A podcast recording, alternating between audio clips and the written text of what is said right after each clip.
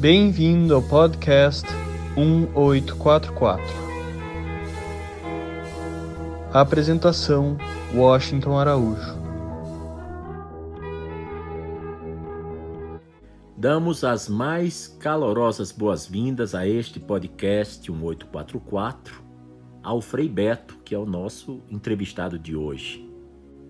Ele é uma referência ética em toda a América Latina mas longe de simbolizar prestígio, fama e renome, a admiração por ele deriva da beleza de seus sentimentos e de seus ideais e da forma como ele põe em prática esses sentimentos e esses ideais em sua vida diária.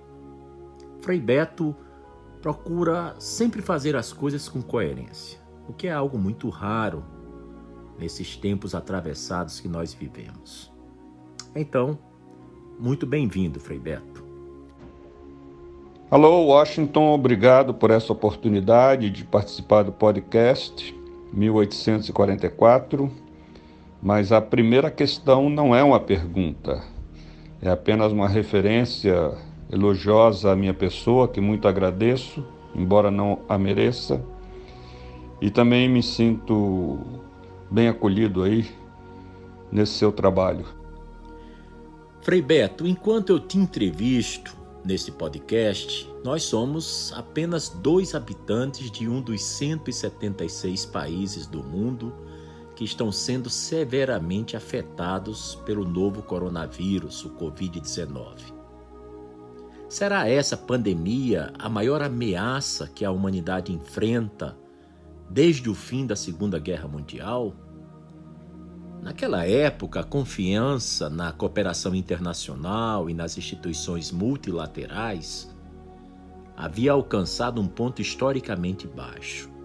E é esse exatamente o caso de hoje. Como você analisa essa, vamos falar, essa provação da humanidade?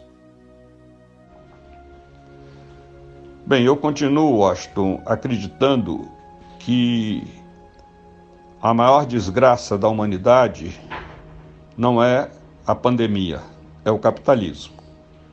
Ou seja, essa cultura de que o capital privado está acima ou deve estar acima dos direitos coletivos. Essa cultura que leva os mais ricos do mundo, através das suas empresas e corporações, a violentarem abusivamente o planeta Terra e, portanto, criando condições para que esse tipo de vírus se dissemine através do planeta. Creio que enquanto nós não mudarmos essa cultura, enquanto não criarmos uma sociedade de partilha, de respeito à diversidade, nós teremos outros tipos de Covid-19. E essa pandemia possivelmente vai nos trazer algumas lições, haverá algumas mudanças, mas eu creio que a mudança maior só ocorrerá numa sociedade pós-capitalista.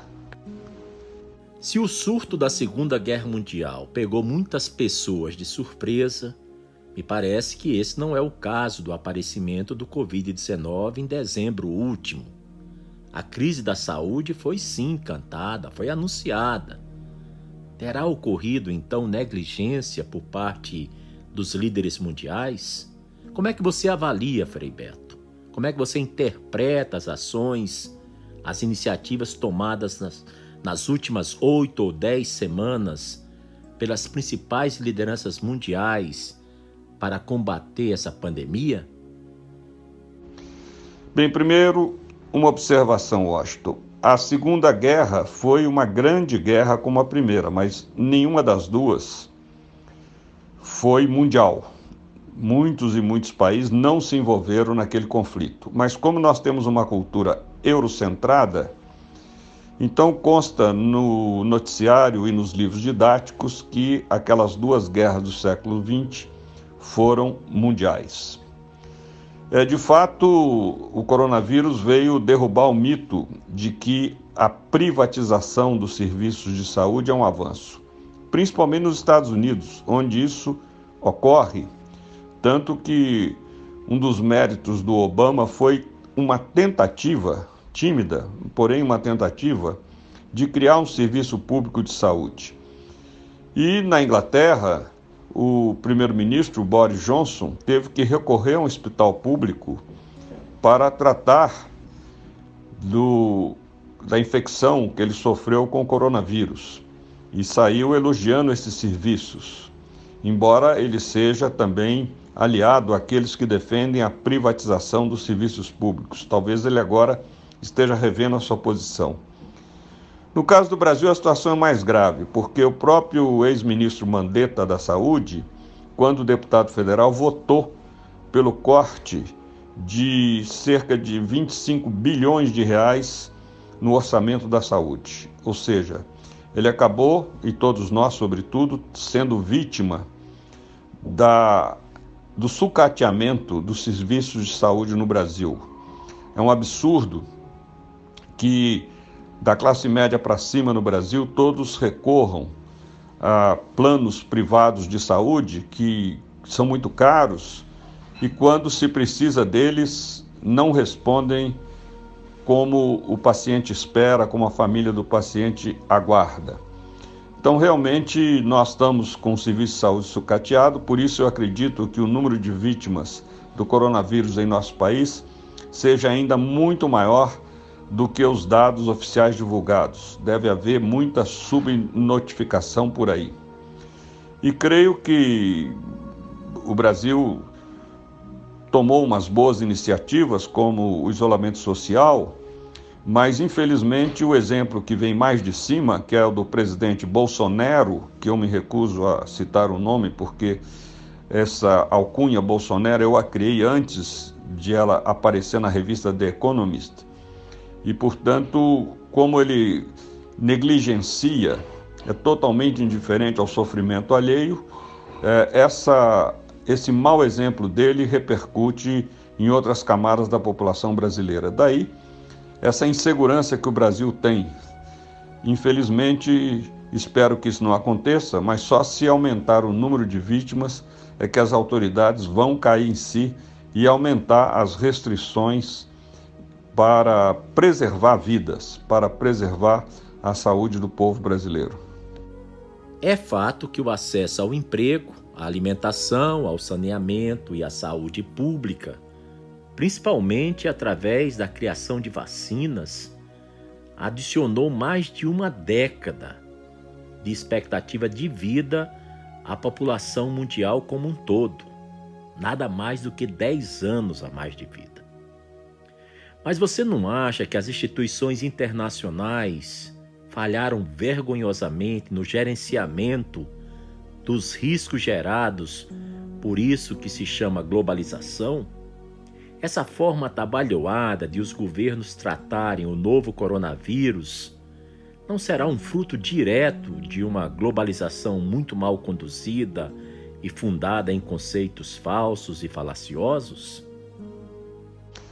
Bem, primeiro, Washington, eu não acredito em globalização. O que existe é globocolonização, a imposição ao planeta de um modelo de sociedade hedonista, consumista eh, e gerenciado pelas nações metropolitanas mais ricas, a Europa Ocidental, os Estados Unidos, o Canadá, incluindo aí a China também, que é um capitalismo de Estado.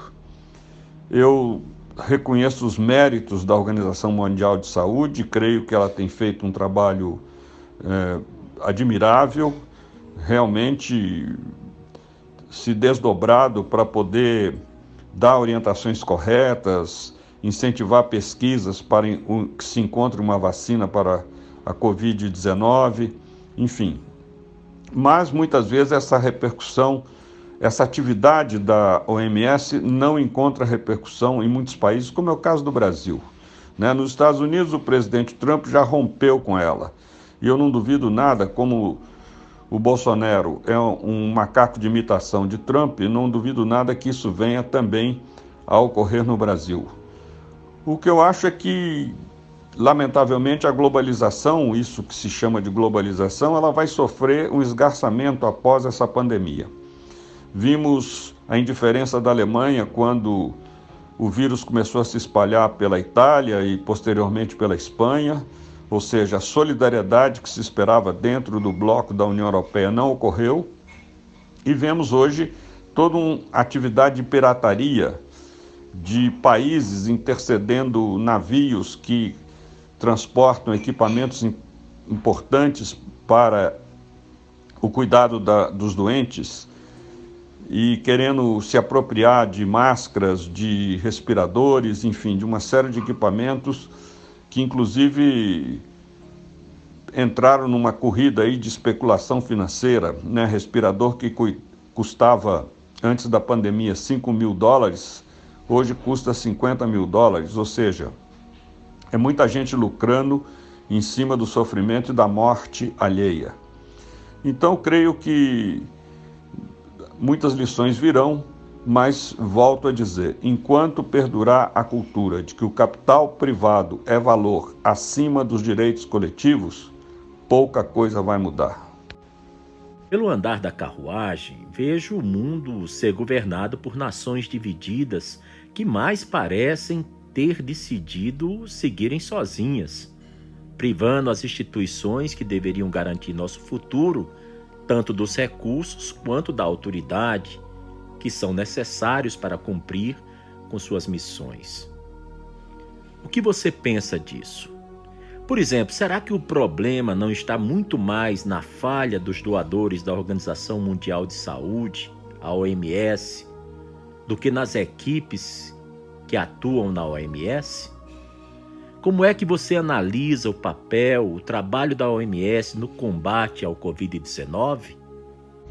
Eu considero meritório o trabalho da Organização Mundial da Saúde, um trabalho muito sério, isento e tão isento e tão sério que Trump rompeu com a Organização Mundial da Saúde, pelo menos deixou de encaminhar o financiamento que os Estados Unidos, como qualquer país, deve canalizar para essa organização. E isso realmente é um golpe muito sério, porque tenta desacreditá-la, mas na verdade quem fica desacreditado é o próprio governo dos Estados Unidos, como aconteceu quando ele também é, rompeu e eh, cancelou o financiamento da Unesco, que é também um organismo muito importante do ponto de vista cultural e educacional. Então eu creio que a Organização Mundial da Saúde está fazendo um trabalho excelente e os países recorrem a ela, com exceção de uns poucos, inclusive o Brasil, não sei até quando, porque na medida em que o Bolsonaro aqui é, imita tudo que o Trump faz, então eu creio que a organização está fazendo um trabalho muito sério. O que prejudica hoje o combate ao Covid-19 foi essa política mundial de privatização dos serviços de saúde. Né? Inclusive aqui no Brasil, além da privatização, há um número muito grande de brasileiros que migraram para os planos privados de saúde, que cobram muito caro e, quando necessário, atendem deixando a desejar, desejar na qualidade, na seriedade, na competência. E, além disso, no Brasil a, a coisa se agrava porque o, o nosso SUS, que em tese é um projeto excepcionalmente bom, está sucateado. O próprio ex-ministro Mandetta, quando deputado federal, votou por cortar 25 bilhões de reais da, do orçamento do SUS. Além do que, ele foi um dos que mais advogaram a saída dos médicos cubanos do Brasil. E agora não se consegue cobrar essa deficiência, seja porque o Brasil não tem médicos suficientes para atender a população, sobretudo a população mais pobre, a população da periferia, do interior. O Brasil não prepara bem os seus médicos e os poucos médicos que nós temos querem ficar nos grandes centros, muitos deles com a cabeça mercantilizada, ou seja, fazem da medicina uma forma de enriquecer e não de cuidar da, sa da saúde alheia. Até bem pouco tempo havia aquela visão romântica do efeito borboleta. Foi até filme.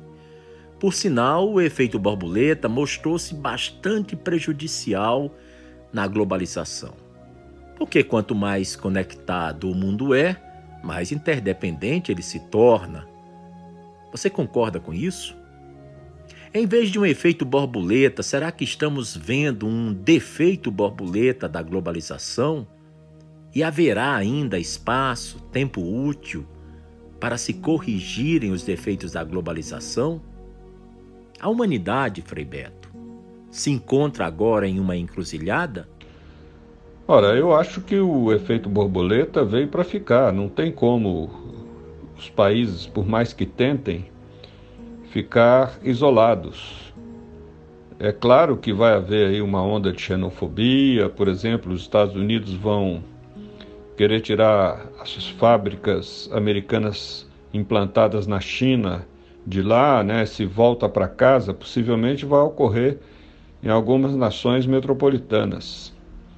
Mas não tem como os países é, viverem totalmente insulados, cada um fechado em suas próprias fronteiras. O mundo hoje está definitivamente interconectado.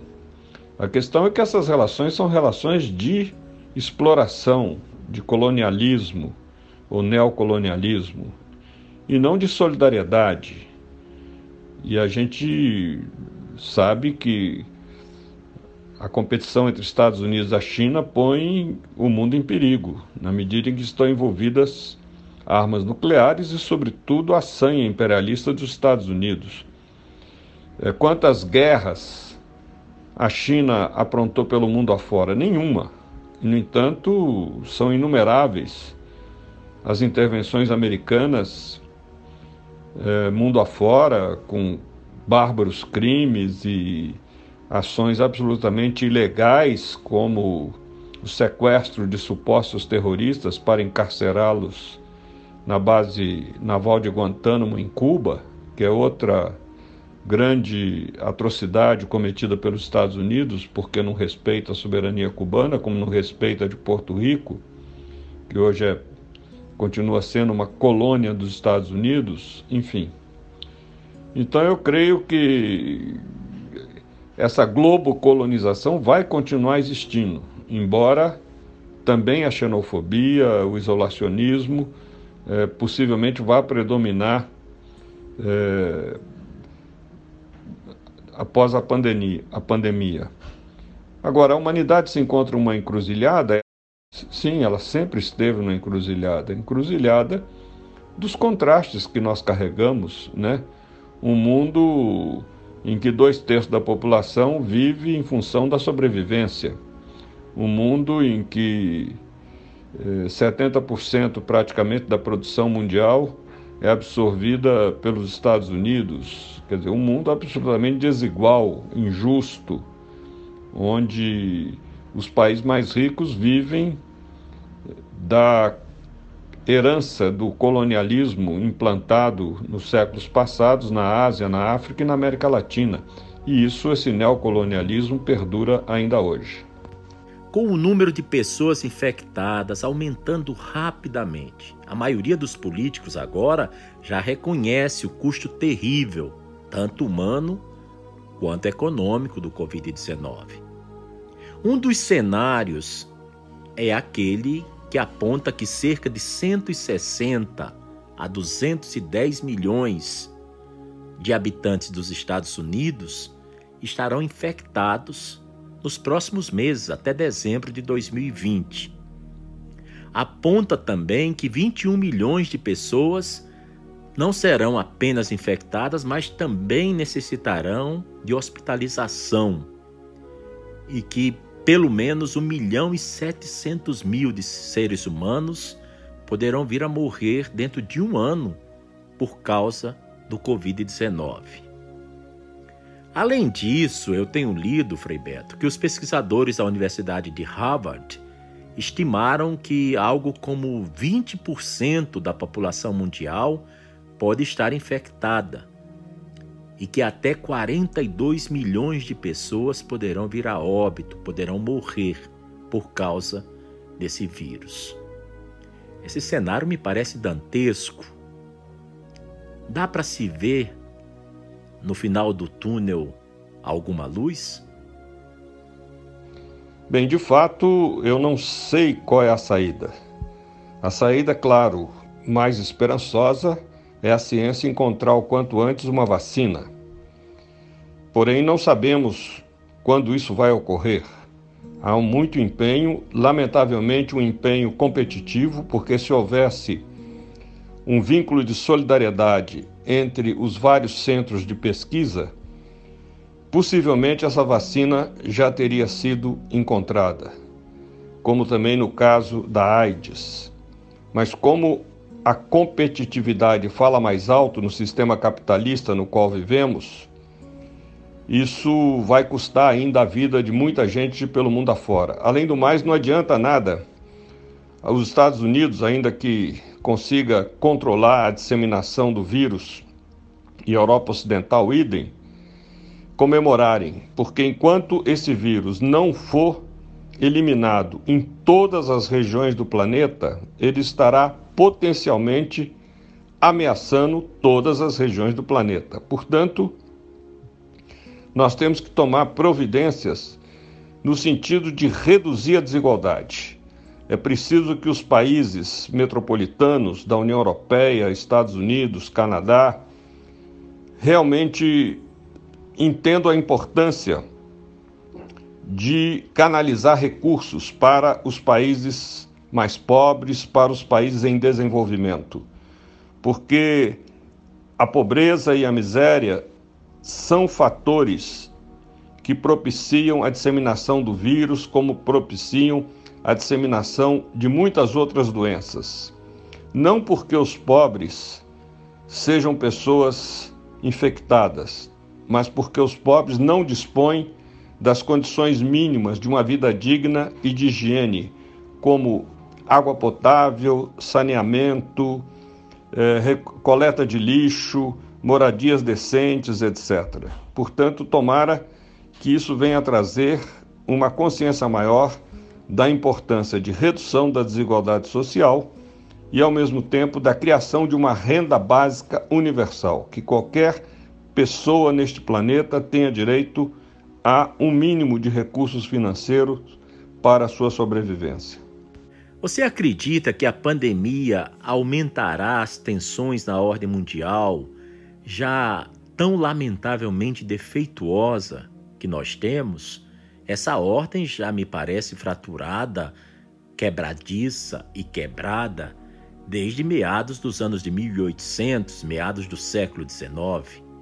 É, sem dúvida nenhuma. É, tudo indica que haverá maior competitividade entre os diversos países, a xenofobia vai se fortalecer e, portanto, não só haverá é, um desequilíbrio muito grande entre as próprias nações mais ricas, como certas organizações multilaterais, como a ONU, a própria Organização Mundial da Saúde, a Unesco, eh, sofrerão um desprestígio maior eh, na medida em que, quando um país se fecha em seu nacionalismo exacerbado, ele prefere ignorar os vínculos eh, com as organizações multilaterais. Se o cenário para nações mais ricas, opulentas, é tão assustador assim, como é que você, Frei Beto, imagina que será o futuro das comunidades dos países mais pobres e vulneráveis?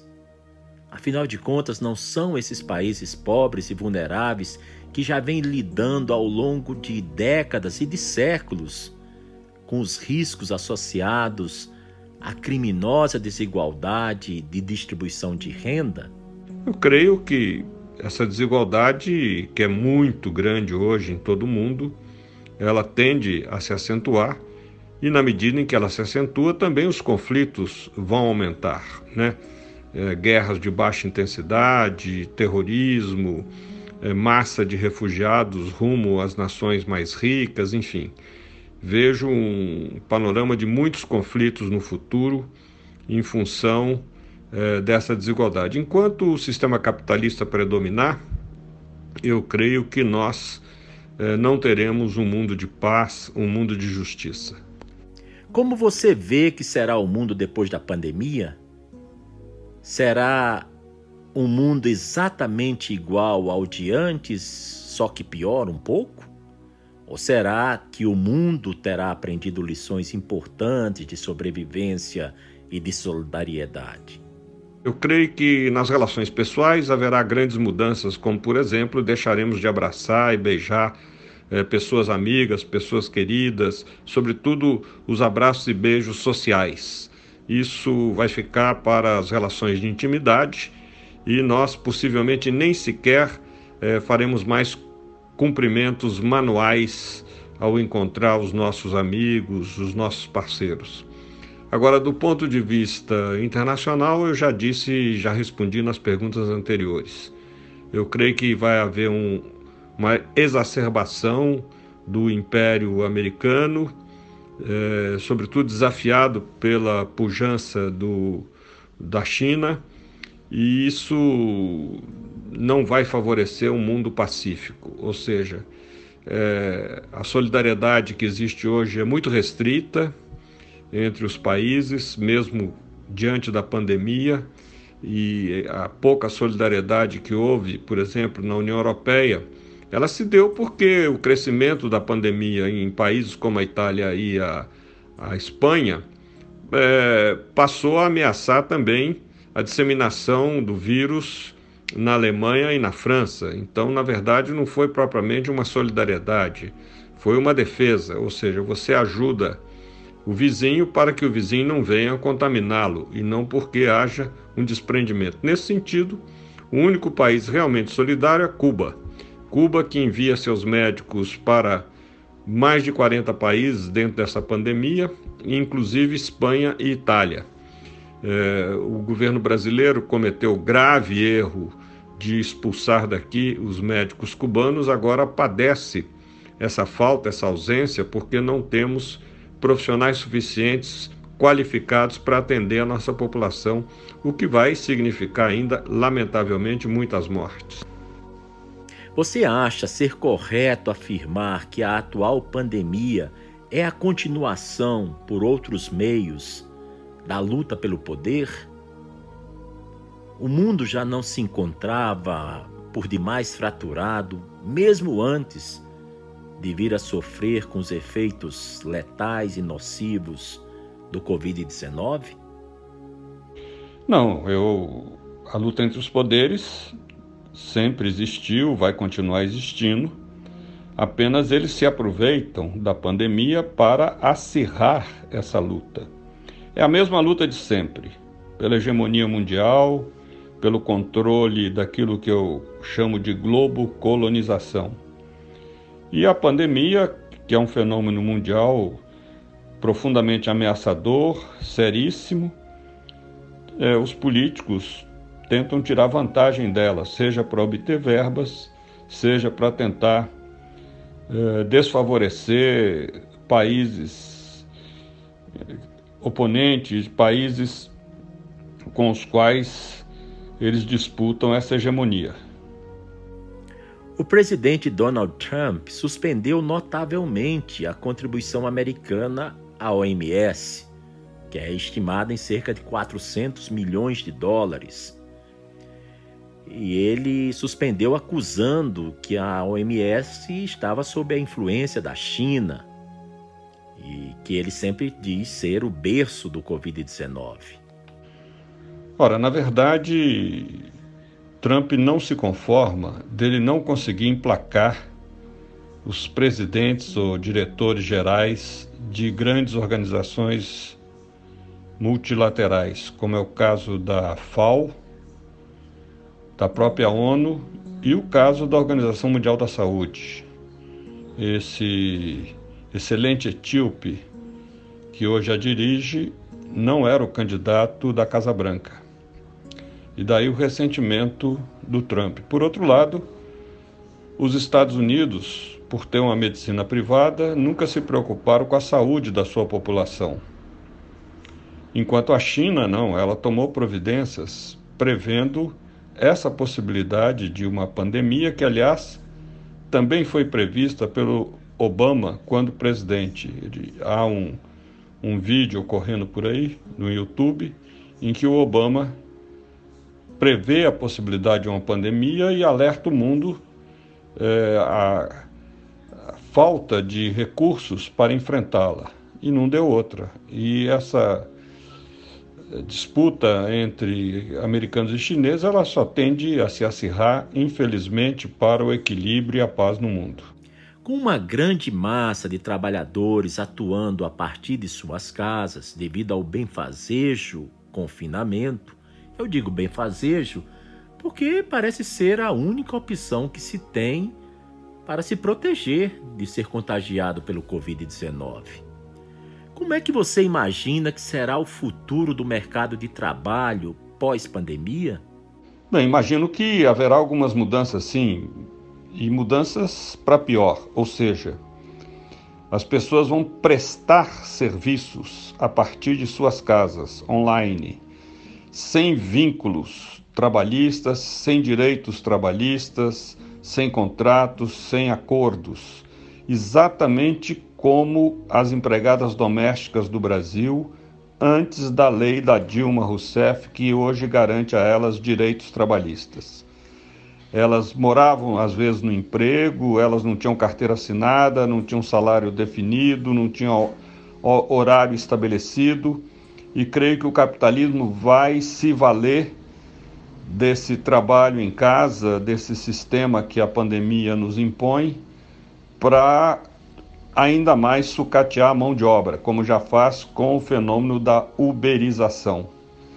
Lamentavelmente, eu creio que o panorama não é dos mais otimistas. Talvez eu seja pessimista demais e talvez e espero né, que o futuro me desminta, mas o que eu prevejo é maior sucateamento da mão de obra, até porque vai ficar muito mais econômico para as empresas manter os funcionários em casa do que ter que construir ou comprar ou alugar prédios com todos os escritórios, locais de trabalho, inclusive pagando refeição, vale transporte, etc. Muito mais fácil que cada um permaneça na sua casa e manda o trabalho por computador, online e, e pronto, paga-se por aquele trabalho feito e essa pessoa não tem nenhuma garantia. É o que eu prevejo. Como poderemos criar uma cultura de líderes que seja baseada na confiança, autenticidade e em uma preocupação sincera com o bem-estar das pessoas? Será que já não passa da hora de termos um necessário, um inadiável choque ético? Eu não creio que primeiro veio o ovo e depois a galinha, ou primeiro veio a galinha e depois o ovo. Os dois têm que vir juntos, ou seja, nós só teremos uma cultura de líderes altruístas, solidários, na medida em que tivermos um sistema e estruturas sociais que facilitem esse altruísmo e essa solidariedade. Portanto, não acredito, inclusive nessa linha que a igreja tanto tempo adotou, Vamos criar pessoas muito éticas, muito santas, muito religiosas, porque elas farão um mundo melhor. Veja aí as nossas universidades católicas, quantos economistas é, ultra neoliberais elas produziram sem nenhuma sensibilidade para os direitos dos mais pobres. Ou seja, esse choque ético só virá na medida em que nós criarmos uma nova estrutura político, econômico, social centrada na questão da ética. Ou seja, eu não creio, sempre disse isso, é, na ética dos políticos, eu creio na ética da política. É preciso criar uma estrutura tão ética que o corrupto ou aquele que tem a tentação de cair na corrupção, corromper ou ser corrompido, fique imobilizado. Exatamente como acontece em Cuba. A Odebrecht é, delatou todas as suas operações antiéticas, corruptas pela América Latina, mas não apontou nenhum cubano corrupto durante a construção do Porto de Mariel, que foi financiado pelo BNDES e construído pelo Odebrecht. Não porque os cubanos é, sejam perfeitos, de modo algum, mas existe uma estrutura social, política que inibe a corrupção. Ela existe sim em Cuba, mas não nas dimensões gigantescas que existe no Brasil e em outros países. Não posso deixar de pensar que a solução parece-me ser buscarmos viver com uma mentalidade fundada na abundância. Abundância de amor, de esperança, de paciência e uma abundância de oportunidades. Parece-me que uma revolução tem que surgir de dentro para fora. É, na verdade, são as pessoas que fazem a história. Né? Não há fatalismo, determinismo, nada disso. As coisas acontecem porque a razão humana assim decide que elas devem acontecer. Agora, o que eu não acredito é nessa história de que primeiro vamos mudar as pessoas para depois mudar o mundo. Não. São processos simultâneos.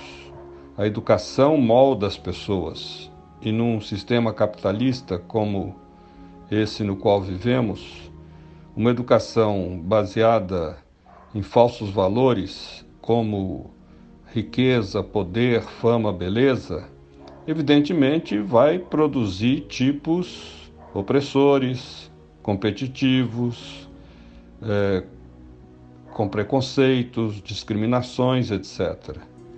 Então eu creio que nós devemos sim é, mudar as pessoas, mas sobretudo mudar as estruturas da sociedade. E para isso não é questão de fazer revolução, é questão de seguir o exemplo de Jesus. Criar comunidades que já desde agora comecem a antecipar aquilo que seria um futuro melhor para todos. Isso é uma tarefa dos movimentos sociais, das instituições, das ONGs, dos partidos. Todos aqueles que respiram utopia deveriam se sentir na obrigação de, entre eles, já antecipar aquela proposta que eles têm para todo o conjunto da sociedade. Numa época em que a fé na democracia está no seu nível mais baixo em décadas, a deterioração das condições econômicas terá implicações profundas na estabilidade política e social, não só do Brasil, mas também do mundo, é o que eu penso. Atualmente já convivemos com uma imensa lacuna, um vazio abissal de confiança entre líderes e liderados, entre governantes e sociedades. Algumas lideranças políticas enviam sinais contraditórios aos cidadãos, e isso só faz reduzir ainda mais a confiança do povo nas autoridades e a confiança nos ditos especialistas. O que, você acha dessa análise? É a democracia que está em crise ou a crise é com o modelo de governança? Creio que, de fato, há uma crise da democracia porque não existe uma verdadeira democracia.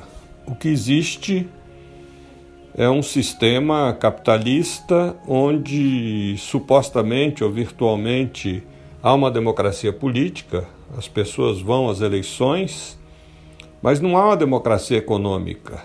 A riqueza não é distribuída segundo as necessidades e os direitos da população.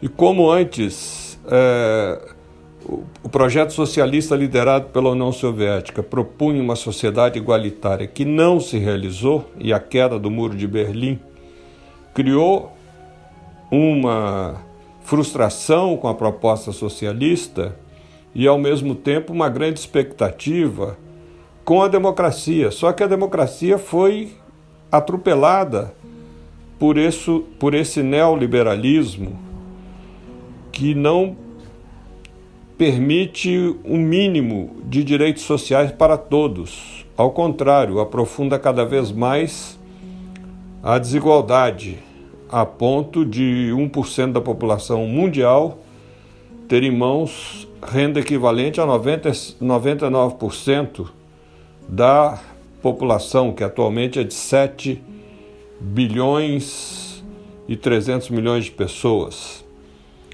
Ora, eu creio que essa frustração com essa democracia é, representativa e não participativa está levando a essa expectativa de regimes autoritários. Em muitos países o autoritarismo está renascendo. E esse ciclo, não sei quando vai terminar, o quanto ele vai se fortalecer, mas ele é muito grave. Né? O fato de Bolsonaro ter 30% de apoio no Brasil é um sintoma muito preocupante, porque mostra a decepção das pessoas com a democracia e mostra, por outro lado, que essa nossa democracia é um arranjo entre as elites, da, da qual o povo não participa, né? não participa da democracia, e muito menos do arranjo. Então, enquanto não houver uma democracia realmente que combine o político, né, o direito que temos de escolher os governantes, com o econômico, a partilha dos bens, a, a, os direitos econômicos de toda a população, uma renda mínima básica, como o Eduardo Suplicy sempre defendeu, eu creio que não teremos um futuro melhor para a humanidade. Outra pandemia que está vendendo o mundo é no campo da informação, da busca da verdade, no campo das comunicações. É a pandemia das fake news. Como combatê-las? Né, a questão da desinformação. E é um dos temas que eu abordo no meu livro o mais recente, O Diabo na Corte, Leitura Crítica do Brasil Atual, da editora Cortez, no capítulo que eu falo do Steve Bannon, que é aquele da Cambridge Analytica que influiu nas eleições dos Estados Unidos, influiu na, no Reino Unido na decisão sobre eh, a Inglaterra, o Reino Unido se separar da União Europeia, o Brexit, e influiu também nas eleições do, na eleição do Bolsonaro no Brasil. E justamente eu creio que a fake news é resultado também das grandes corporações é, de informação digital, como Google e outros, e eles têm o controle dos algoritmos. E na medida em que o que interessa para eles é lucro, e interessa para eles manter esse sistema de desigualdade, de prevalência do capital sobre os direitos sociais, eu creio que isso não vai ser fácil de combater. Mas, de qualquer maneira, a, história nos traz surpresas, e uma delas é essa pandemia do, da Covid-19. Por exemplo, eu penso na proibição em muitos países da Europa de uso da burca, que é aquele véu muçulmano que as mulheres em muitos países usam sobre o rosto. E, no entanto, agora que a tecnologia digital avançou para poder captar a identidade das pessoas pela imagem do rosto, isso acabou. Por quê? Porque cada vez mais vamos usar máscaras na rua, cada vez mais vamos nos proteger da respiração alheia ou de possíveis enfermidades transmissíveis pelo nosso sistema respiratório. Então são questões paradoxais que se colocam, e ainda bem que elas se colocam, e quero ver como a humanidade vai contorná-las. De qualquer forma, voltando à questão, eu creio que nós, progressistas, ainda também não aprendemos a lidar é, devidamente com as redes digitais que eu me recuso a chamar de redes sociais, na medida em que elas não criam sociabilidade, criam muito mais hostilidade. Como é que você analisa, Frei Beto, o papel das Nações Unidas diante dessa crise de proporção planetária?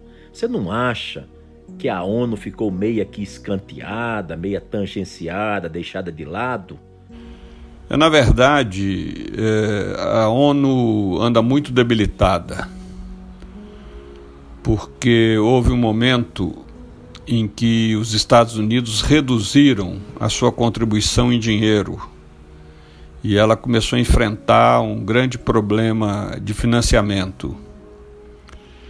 E na época do Boutros Ghali, que foi o secretário-geral da ONU, ele tinha uma visão mais humanista do desempenho da, dessa organização. E justamente isso não agradou a Casa Branca.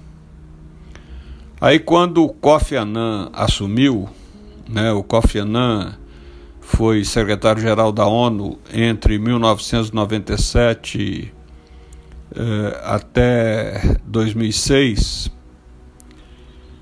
ele começou a fazer um trabalho de aproximação da ONU com o setor privado. Então, por exemplo, no ano 2000, o grande, a grande proposta do Kofi Annan foi o Global Compact, que é uma entidade de megas empresas associadas que começaram, de certa forma, a implementar dentro da ONU um processo, entre aspas, de privatização. Então a ONU começou a ser sustentada por fundações do setor privado e elas foram substituindo o dinheiro que deveria entrar pago pelos Estados-membros, que são 193 países, e com isso elas passaram a ter mais poder, né? ou seja, o setor privado passou a ter cada vez mais poder dentro da ONU. E esse processo de privatização, repito, entre aspas, está é, custando caro, porque a ONU perdeu o seu vigor, a sua autoridade, a sua independência e autonomia, a ponto de que chegou ao ponto de se criar uma fundação das Nações Unidas para captar esse dinheiro do setor privado. Em outras palavras, a ONU hoje é uma instituição de mãos amarradas e muito controlada pelo Conselho de Segurança, que por sua vez é muito controlado pelos países é, que não têm sensibilidade nenhuma para a questão dos direitos humanos, para a questão do multilateralismo. É importante dar atenção ao conceito de voluntariado. Mais do que nunca, uma resposta global parece ser indispensável, imprescindível. E essa resposta global tem de ser organizada por uma coalizão de voluntários. O que você pensa de voluntariado?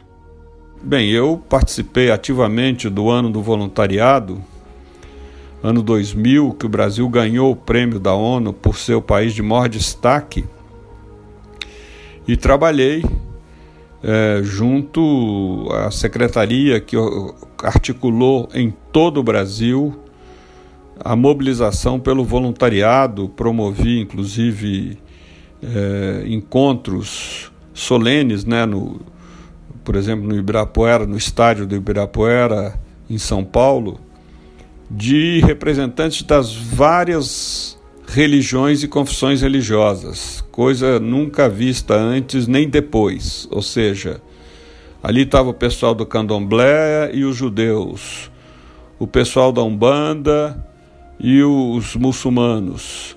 Enfim, todos compareceram. Foi um trabalho muito articulado pela Milu Vilela, que fundou o Centro do Voluntariado e com isso eu considero muito importante esse trabalho do voluntariado, até porque ele desperta mais altruísmo nas pessoas, eh, faz com que as pessoas tenham contato direto com as bases sociais. Eu me lembro, na época da ditadura, havia o projeto Rondon. Uma das poucas coisas positivas no período da ditadura foi justamente esse projeto Rondon, porque levava universitários para diferentes regiões do país, em geral áreas mais pobres, e eles voltavam sensibilizados com o que viram, com o que experimentaram e mais abertos a uma consciência progressista, menos egoísta, menos capitalista, mais altruísta, mais solidária. Então, o voluntariado é sempre um exercício de altruísmo e deve ser incentivado. Um tema que dificilmente deixará de estar na agenda do dia é o que trata do futuro do mercado de trabalho. Somente na África, espera-se que 100 milhões de novos trabalhadores entrem no mercado de trabalho até 2030, portanto, já nos próximos 10 anos. Como é que você visualiza as novas relações do trabalho? Bem, eu creio que as novas relações de trabalho serão muito prejudiciais àqueles que não têm qualificação profissional, sobretudo devido ao avanço das novas tecnologias que dispensam trabalho humano. Portanto, nós temos que caminhar para uma sociedade pós-capitalista, onde o Estado assegure uma renda mínima universal a todos e, por outro lado, que todos possam ter os seus direitos fundamentais assegurados, principalmente esses três que são os básicos: alimentação, saúde e educação. Eu creio que não sei exatamente visualizar como serão essas relações de trabalho, mas sei que elas vão mudar muito, estão mudando já, né? inclusive com esses ajustes fiscais, teto de gastos, enfim, essas medidas neoliberais que são tomadas pelos governos capitalistas, prejudicam ainda mais a classe trabalhadora e aumenta o número de eh, trabalhadores informais e também de excluídos, né, de desempregados. Vemos agora com a pandemia, a, o índice de desempregados no Brasil bateu em 13 milhões e nos Estados Unidos, onde o Trump se gabava das suas medidas econômicas, da sua política econômica, bateu em 30 milhões. É, me parece cada vez mais evidente que algumas das ações mais emocionantes de combate ao coronavírus não têm sido adotadas pelos estados, como é que você analisa o trabalho de fundações como a Fundação Bill e Melinda Gates, que contribuiu com 100 milhões de dólares para o desenvolvimento da capacidade local de saúde na África e no sul da Ásia?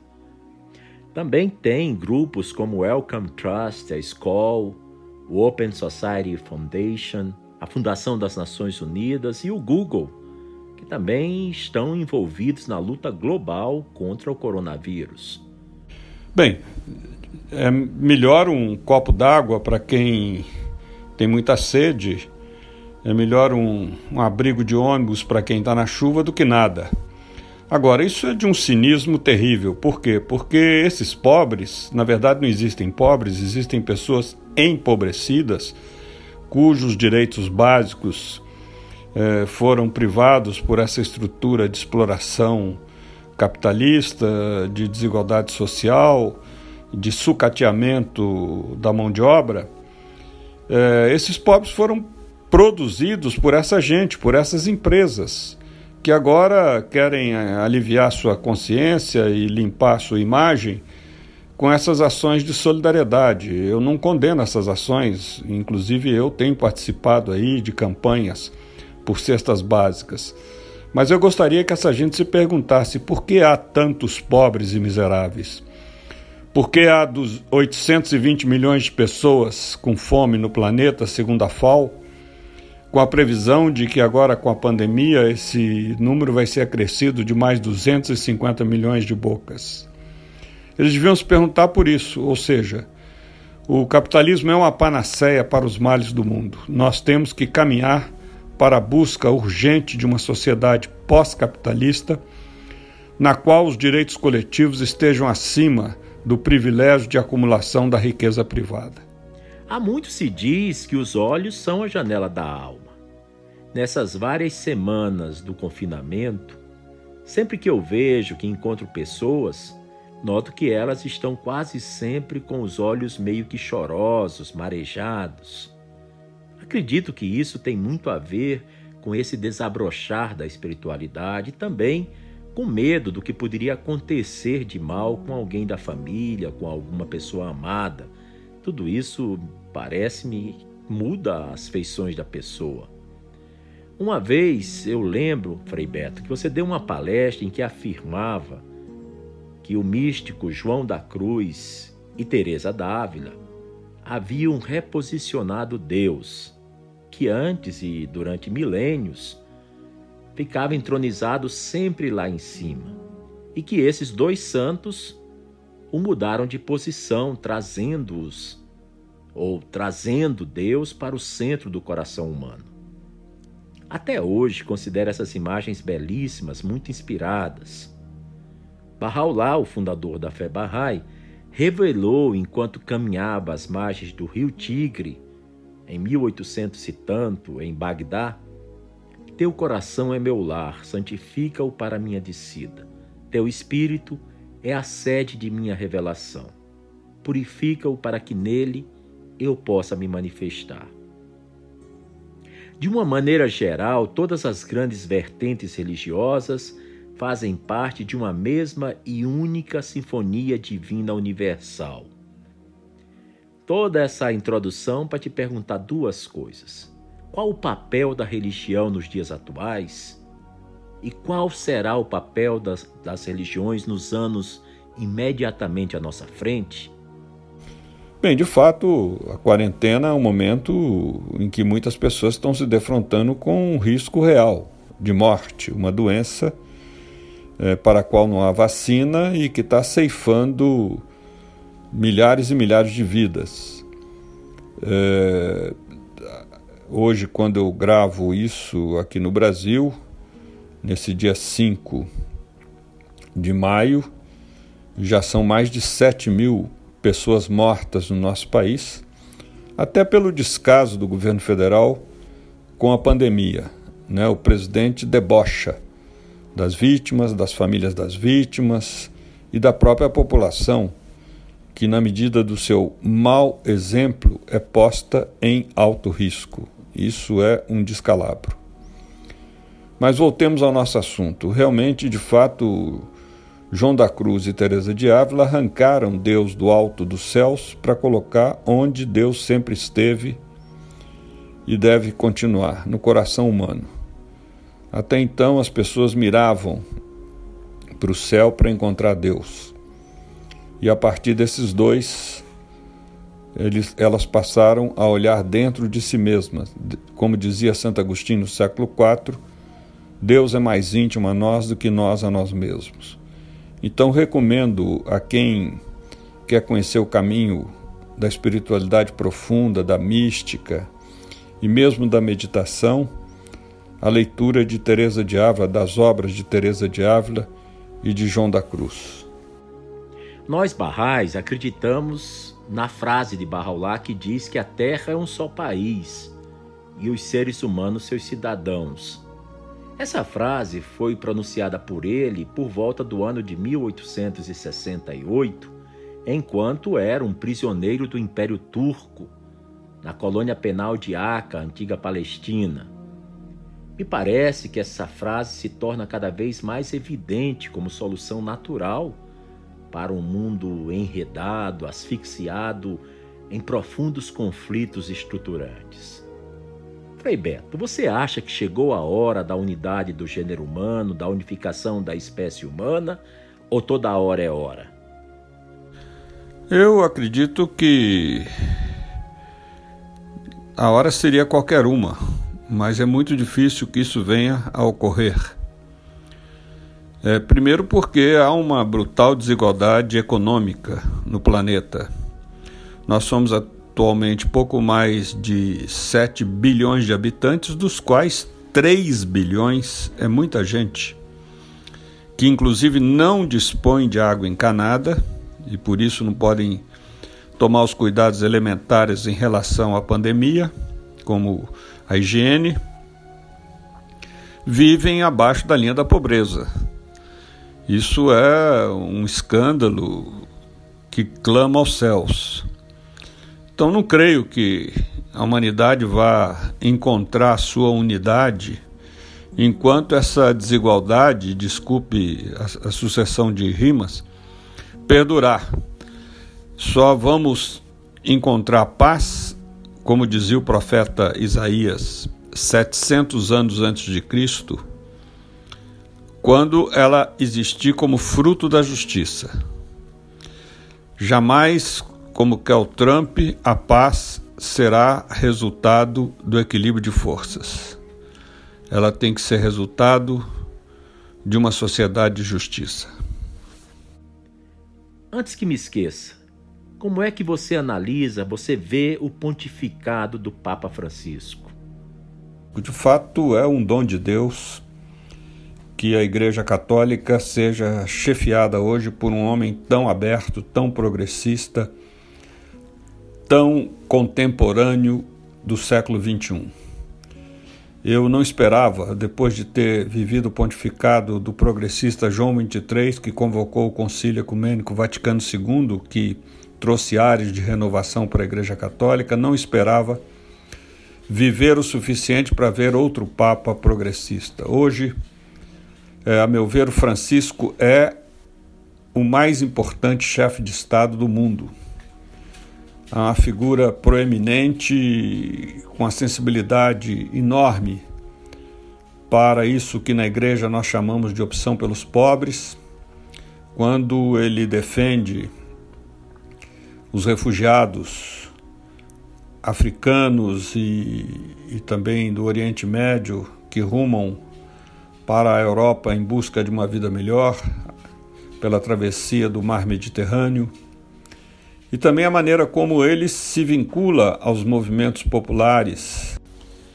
Então, continuando, eu acentuo que o, o Papa Francisco tem essa opção pelos mais pobres e nos seus encontros com lideranças de movimentos populares, ele sempre defendeu a bandeira dos três T's: trabalho, teto e terra para todos os povos. Agradeço a Deus da Igreja Católica que, embora continue sendo um corpo conservador, devido aos pontificados conservadores de João Paulo II e Bento XVI, mas é um corpo conservador que hoje tem uma cabeça progressista, que é esse santo em vida chamado Papa Francisco. Deixe dois conselhos aos milhares de ouvintes do podcast 1844 no Spotify. Primeiro, fique em casa. Você que não tem absoluta necessidade de sair de casa, como é o pessoal que trabalha na área de saúde, permaneça em casa, se preserve, vamos evitar a propagação dessa pandemia jamais siga o péssimo exemplo dessa figura nefasta que preside o Brasil, o Bolsonaro. É, cuide de si e proteja os seus familiares. E segun, o segundo conselho é esse provérbio que rege a minha vida. Vamos guardar o pessimismo para dias melhores. Então vamos nos encaminhando para o final dessa ótima entrevista. Frei Beto, você está com um livro novo na praça. O Diabo na Corte, leitura crítica do Brasil atual. É um livro de análise do governo Bolsonaro, a começar do período eleitoral, mostrando como ele, que contou com todo um aparato de tecnologia avançada, como algoritmos, a Cambridge Analytica do Steve Bannon e vários outros recursos, é, foi alçado à presidência da República, utilizando toda uma tecnologia que amedronta, emociona, mobiliza as pessoas. Mostro os bastidores da sua família, as implicações com casos de corrupção, o caso Queiroz, mostro as vinculações dele com essa figura também sinistra chamada Olavo de Carvalho, com quem tive um entreveiro descrito no livro, e incluo outros textos, né, como o perfil de alguns principais ministros dele, eh, os descaminhos da política econômica, e além disso, há textos que não dizem respeito a Bolsonaro ou ao governo Bolsonaro, mas dizem respeito à questão socioecológica, à questão da colonialidade e outros temas. De modo que é um livro da editora Cortez. Quem estiver interessado, basta entrar no site www.cortez.com.br Cortez com Z, né? Cortez Editora, as duas palavras juntas.com.br. Espero que os leitores apreciem e quem gostar, por favor, diga aos outros. Mas quem não gostar, diga só a mim. Entrevistar Frei Beto é como receber uma lufada de ar puro num ambiente há muito tempo fechado. E assim concluímos essa belíssima, inspiradora e super oportuna entrevista com Frei Beto. Obrigado, Washington. Um grande abraço.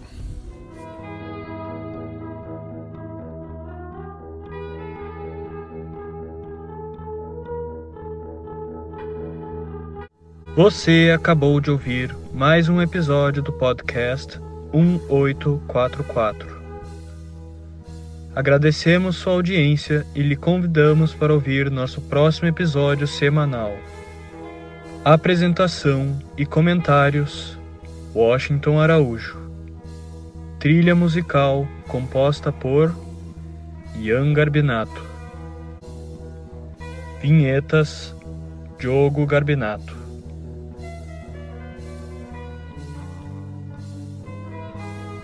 Contatos com a produção para comentários e sugestão de temas podem ser feitos através do e-mail podcast1844@gmail.com.